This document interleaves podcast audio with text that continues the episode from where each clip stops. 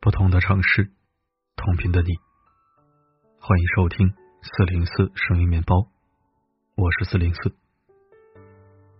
今天的文章，四零四恳请您务必认真看完或听完，算我求你的。我很少跟大家求什么，但今天我要求求你，不仅要看完，还要有所思考和重视。你什么时候？发现父母老了，你有没有想过，父母老了该怎么办？提到老人养老的问题，就连公认的高情商影帝黄渤也犯了难。前段时间，在节目中聊到该不该把父亲送进养老院的话题，黄渤全程眉头紧锁。黄渤把爸爸送到养老院，这是不是太不孝顺了？面对巨大的社会压力和道德压力，黄渤焦头烂额，甚至还动了放弃工作的念头。黄渤甚至着急上火到想过回到青岛老家，什么都不干，全心全意的照顾父亲。但实际上，这是一个特别难做的决定和不太现实的选择。老人养老的问题，的确是老大难。很多人或许无法理解，以黄渤的经济实力和社会资源，应该会比普通家庭更容易处理。为什么黄渤还会这么难以抉择呢？原因就是黄渤的父亲比较特殊，他是一位阿尔茨海默病患者，对于他的照顾难度要远超过正常的家庭。一千万家庭无路可退。我们常说，有了家人，我们就有了盔甲和软肋。对于阿尔茨海默病患者的家庭而言，却又是另一种悲剧。因为该领域十七年无新药，治疗的方案少之又少，治疗效果很难保证，治愈的希望更是渺茫。家人患上阿尔茨海默病，他们坚强的盔甲会在日常的一地鸡毛中。被疾病击打的粉碎，在照顾患病家人的时候，他们只得把软肋暴露出来，任凭疾病蹂躏。截至二零一九年，我国有超过一千万名阿尔茨海默病患者，这一千万患者的背后，是一千万个饱受病痛折磨的家庭。人世间第二季中有些节目。记录了阿尔茨海默病家庭在病痛中的心酸和无助。其中有一位患病的老人，没有配偶子女照顾，只有七十六岁的弟弟田德昌主动照顾他。医生问田德昌老人：“照顾姐姐的话，那自己的家庭怎么办呢？”老人无奈的说：“我肯定照顾我姐姐，我自己家我管不了。”之后，田德昌。把姐姐接到家里，衣食起居亲自照料。因为照顾姐姐需要耗费巨大的心力，患病的姐姐还经常闹出很多麻烦。田德昌和妻子多次争吵，家庭矛盾不断。对此，田德昌只能一边安抚妻子，一边照顾姐姐，两边周全，才把家庭维持的相对圆满。田德昌的家庭是不幸的，同时也是幸运的，因为还有很多阿尔茨海默病患者和家人拼尽全力，也求不来这一份圆满。他们都和家人之间要经历难以想象的重重考验。阿尔茨海默病的家人要承担的不仅是照顾病人经济上的压力，更多的是长久的精神上的压力。他们要承接病人所有的负面情绪，还要随时解决许多突如其来的难题，甚至要牺牲掉自己的工作，用自己的全部时间和精力去照顾老人，不敢出一点点纰漏。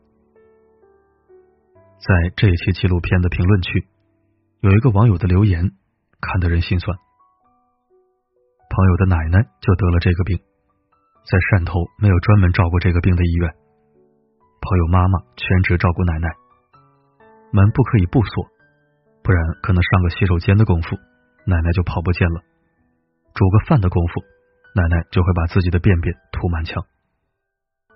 还能怎么办呢？只能继续照顾。一句“还能怎么办呢”，道出了无数患者家属的无奈。很累，但无路可退；绝望且没有希望，也必须在黑暗中煎熬。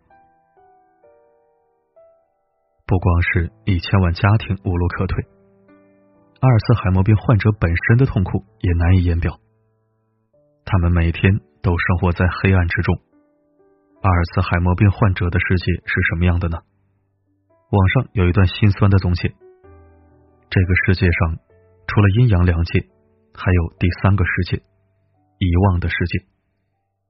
他们头脑中有一块橡皮擦，总是使坏的擦掉他们的记忆，让他们忘记了一切。许多人都以为阿尔茨海默病就是遗忘，但其实阿尔茨海默病不只是遗忘，更是绝望，是生而为人尊严的几近丧失。他们每天。都生活在巨大的焦虑和恐惧之中，连最基本的生活自理也都做不到。他们会完全不记得自己的名字，会找不到自己的床，会用牙膏打电话，会大小便失禁。有位阿尔茨海默病老人曾坐在病床上念了这样一段日记：什么时候你觉得老了呢？不是别人喊你老头的时候。而是病房里有人突然说了一句：“我们是三等公民”的时候，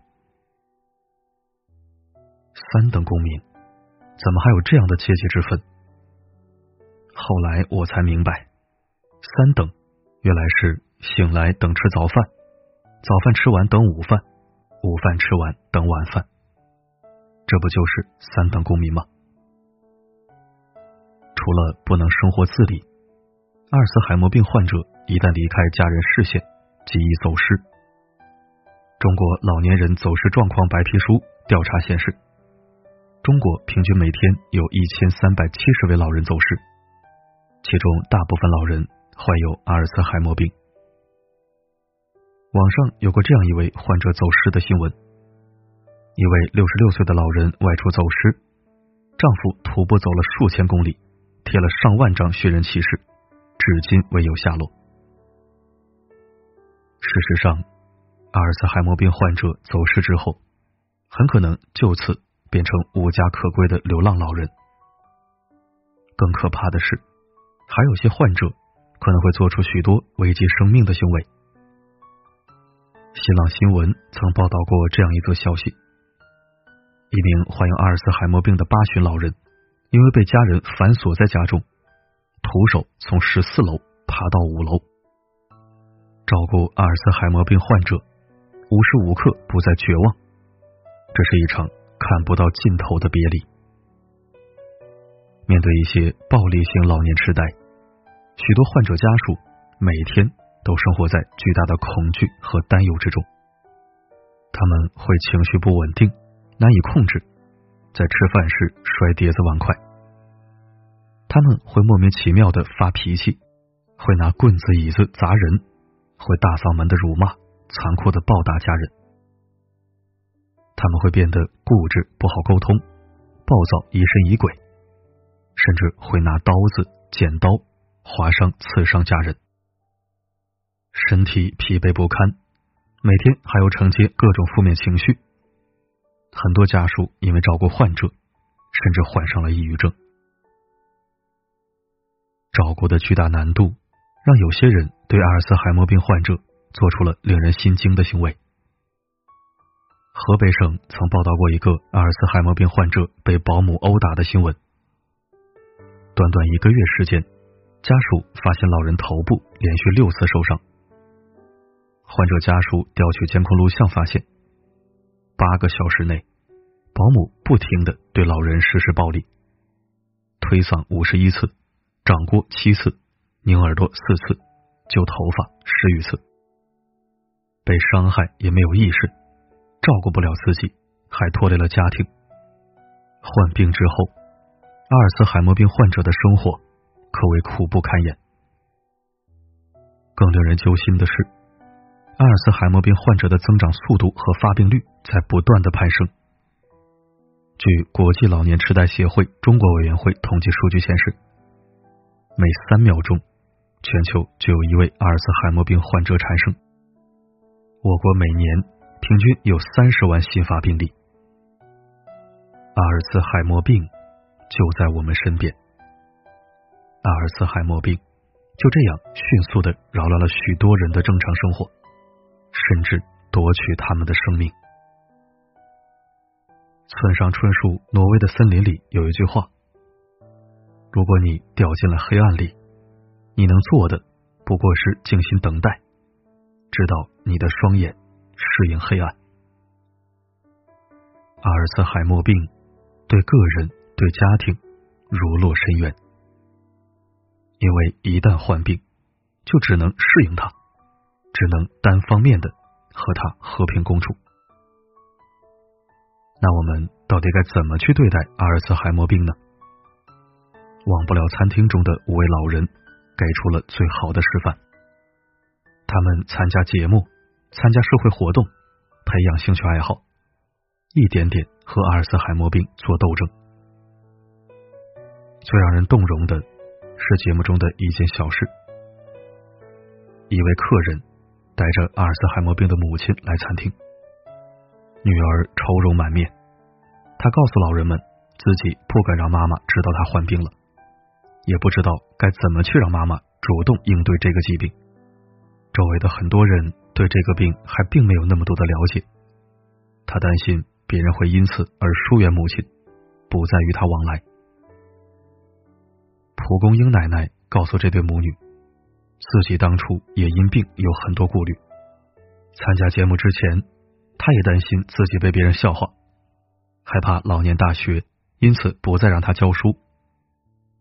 但是他后来还是决定面对疾病，参加节目，让更多的人知道，并加入他们去对抗这种疾病。感冒也是病，胃病也是病，阿尔茨海默病也是病。当你正确面对它，生活才能有新的可能，才会在黑暗中。看到光亮。蒲公英奶奶开导母女的这件事虽然温情，也从另一方面说明了一个残酷的真相：目前有很多家庭，有很多人还是没有办法正确的认识阿尔茨海默病。有些家庭对这个病避之不及，即使确诊也不敢承认，没能给老人正确的治疗和引导。还有些病人。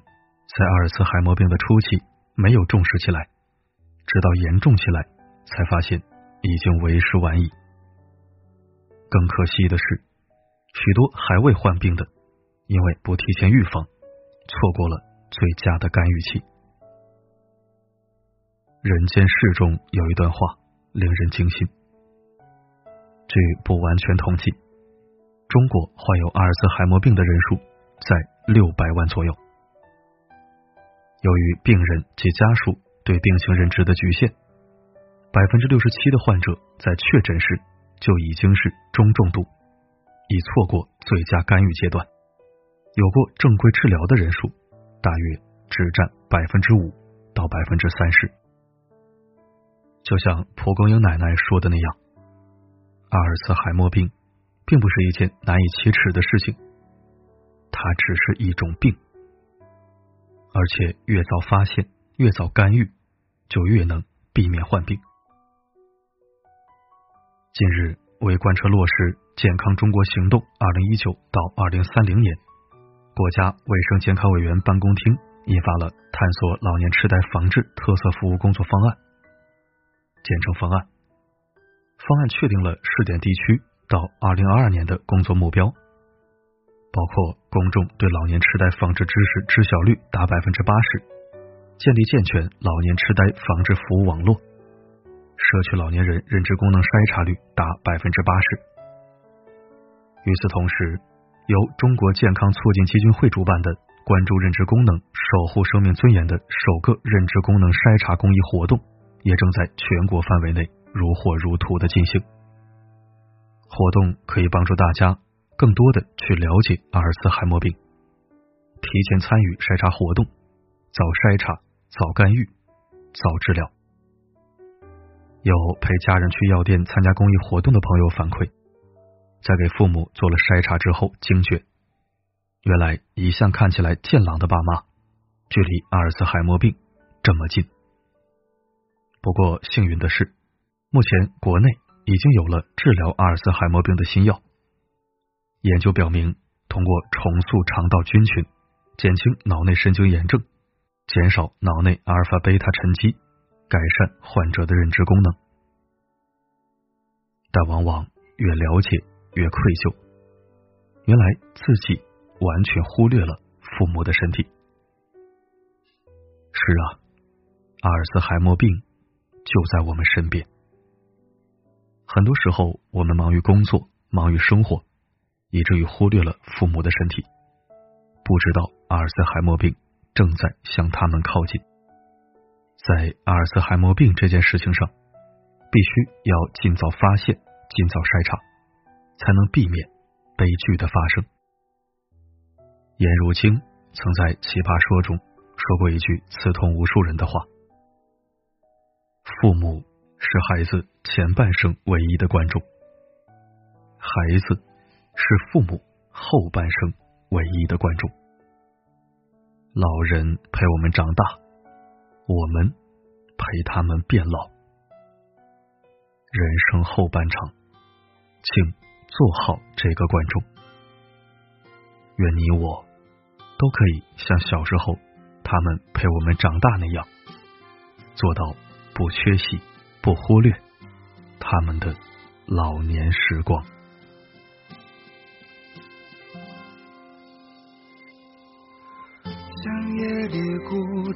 的流星，飞跃在光年里找寻。浩瀚的宇宙，多少穿梭的星辰，数一数有谁同行。感谢收听。还是我在开头说的，希望每个人都能认真看完此文，并有所思考和重视。我们的父母终会变老，我们自己也难逃岁月的无情。或许每个人。都离阿尔茨海默病很近很近，千万不要等到自己或家人活成了三等公民，再恍然大悟，追悔莫及。这样的精神癌症，既然可防可控，那就请务必万分重视。我不求你转发，只求你关注，不为别的，只希望。我们漫长而又短暂的一生，不要以绝望和悲剧收场，与君共勉。